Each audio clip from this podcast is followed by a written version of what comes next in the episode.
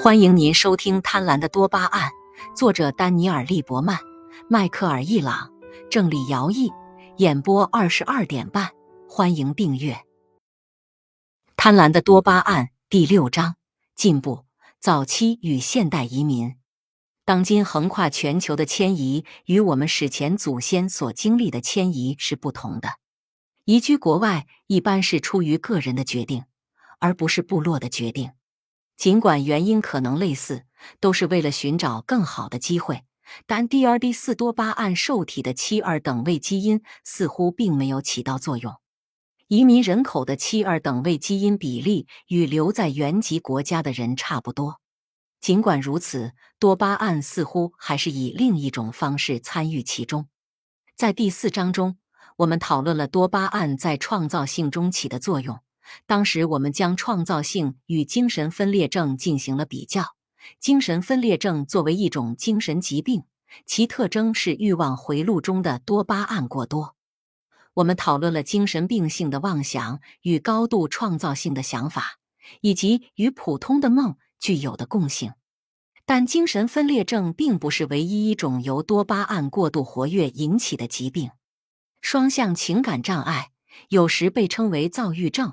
也含有多巴胺能的成分，而这种情况似乎与移民有关。双向情感障碍，多巴胺过多的另一种表现。双向情感障碍中的双向又称两极，是指两种极端的情绪。双向情感障碍患者会经历抑郁发作及情绪异常低落，也会经历躁狂发作及情绪过于高昂。后者与高水平的多巴胺有关。考虑到躁狂状态的症状，这一点儿也不奇怪。躁狂的表现有精力充沛、心情愉悦，从一个话题迅速跳到另一个话题，同时追求许多目标，丧失正常的生活能力，以及过度参与高风险、寻欢作乐的活动，如无节制的消费和无所顾忌的性行为。许多双向情感障碍患者因这种疾病而丧失正常的生活能力，他们无法继续工作或维持健康的人际关系。也有一些人在接受治疗及在服用稳定情绪的药物后过上了正常的生活，还有一些人则过着不同寻常的生活。在世界范围内，约有百分之二点四的人患有双向情感障碍。但它在一些特定人群中更为常见。冰岛的研究人员发现，在舞蹈、表演、音乐和写作等创造性领域工作的人与没有从事创造性工作的人相比，患双向情感障碍的可能性高出百分之二十五。在另一项研究中，格拉斯哥大学的科学家跟踪了一千八百多名八岁到二十岁出头的人。他们发现，八岁时的智商分数越高，二十三岁或之前患双向情感障碍的风险就越大。与普通大脑相比，聪明的大脑患多巴胺能精神疾病的风险更大。许多著名的有创造力的人都透露，他们患有双向情感障碍。我们也可以从历史文献中了解到，许多名人也被认为有双向情感障碍，包括狄更斯。南丁格尔、尼采和爱伦坡，你可以将这种非凡的大脑理解成类似于高性能跑车，它能够做出不可思议的事情，但很容易坏掉。多巴胺能激发智力、创造力，让人努力工作，但它也能使人们做出怪异的行为。多巴胺过度活动并不是双向情感障碍的唯一问题，但它起着重要的作用。它不是由高活性 DRD 四受体等位基因引起的，科学家认为这是由多巴胺转运体引起的。多巴胺转运体就像吸尘器，它可以限制多巴胺刺激周围细胞的时间。当一个能产生多巴胺的细胞被激活时，它会释放出它储存的多巴胺，后者与其他脑细胞的受体结合。之后，多巴胺转运体会将多巴胺吸回原来的细胞中，结束与受体的相互作用，以便后续再重复这一过程。这种转运体有时被称为再摄取泵，因为它将多巴胺重新泵入细胞。当转运体不能正常工作时会发生什么？我们可以通过研究滥用可卡因的人的行为来回答这个问题。可卡因会阻滞多巴胺转运体，就像把袜子塞进吸尘器吸嘴一样。这种阻滞作用使多巴胺能够一次又一次的与其受体相互作用。当这种情况发生时，人们会感受到更多的能量，也会有更多目标导向的活动和更强的性冲动。人的自尊和兴奋感得到提升，喜欢从一个话题跳到另一个话题。可卡因中毒与躁狂症十分相似，有时医生都难以区分。双向情感基因会推动移民吗？双向情感障碍并不是一种绝对化的状态，有些人症状较重，而另一些人症状则较轻，还有些人只是有双向情感倾向而已。后面这种人的性格中可以看到一些异常情绪高涨的迹象，但也不至于糟糕到被诊断为患有医学疾病的程度。这完全取决于一个人从父母那里继承了多少风险基因，以及这些基因带来了多少隐患。遗传风险会与一个人的环境，例如充满压力的童年，相互作用。最终的结果是，这个人具有双向情感障碍的一些表现。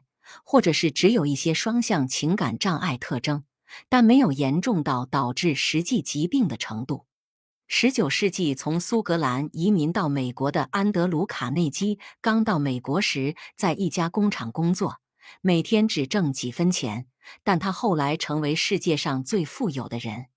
他写道：“心满意足的人不会勇敢的面对汹涌的大西洋，只会无助的坐在家里。”如果说双向情感基因促进了移民，这些雄心勃勃的人会携带他们的风险基因到达新的国家，那么在有大量移民的国家，应该就能发现更大比例的双向情感基因。美国几乎全是移民及其后裔，这里的双向情感障碍患病率也最高，为百分之四点四，是世界其他地区的两倍。两者有关系吗？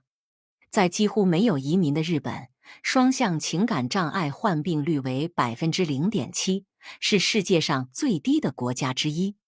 在美国，患有双向情感障碍的人开始出现症状时的年龄也较小，这标志着相应的症状也更严重。美国大约三分之二的患者在二十岁前出现症状，而欧洲这个比例只有四分之一。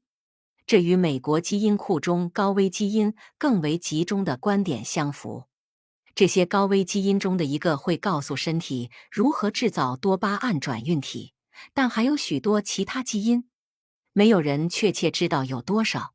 但很显然，肯定是某种形式的遗传在发挥作用。如果父母患有双向情感障碍，那么孩子患这种病的概率至少是普通人群的两倍。一些研究发现，这种风险可高达十倍。但有些孩子很幸运，他们得到了双向情感障碍患者的优势，而没有得到疾病本身。如前所述，双向情感障碍没有明确的界限。心境障碍专家认为，双向情感倾向有一整个谱系，其中一端是 I 型双向情感障碍。患有这种疾病的人会经历严重的躁狂和抑郁阶段。接下来是二型双向情感障碍，患有这种病的患者会经历严重的抑郁，但情绪不会特别高涨，只会出现轻躁狂，顾名思义是轻度的躁狂症。再往下是循环性精神失调，其特征是周期性的轻躁狂和轻度抑郁发作。然后是性情亢进。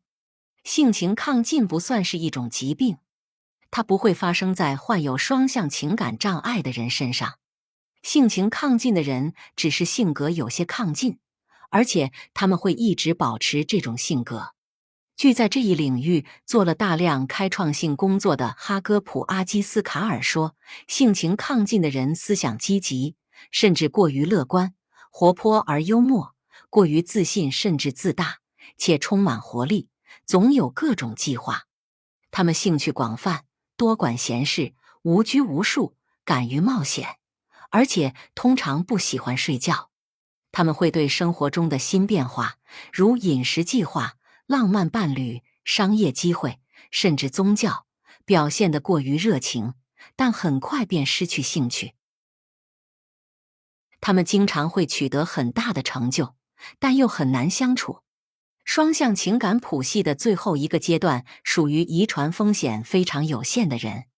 这些人没有任何异常症状，但他们确实动力和创造力较强，有大胆行动和冒险的倾向，也会有其他反映多巴胺活动水平高于平均水平的特征。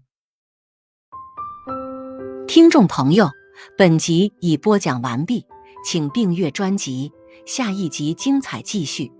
欢迎收听。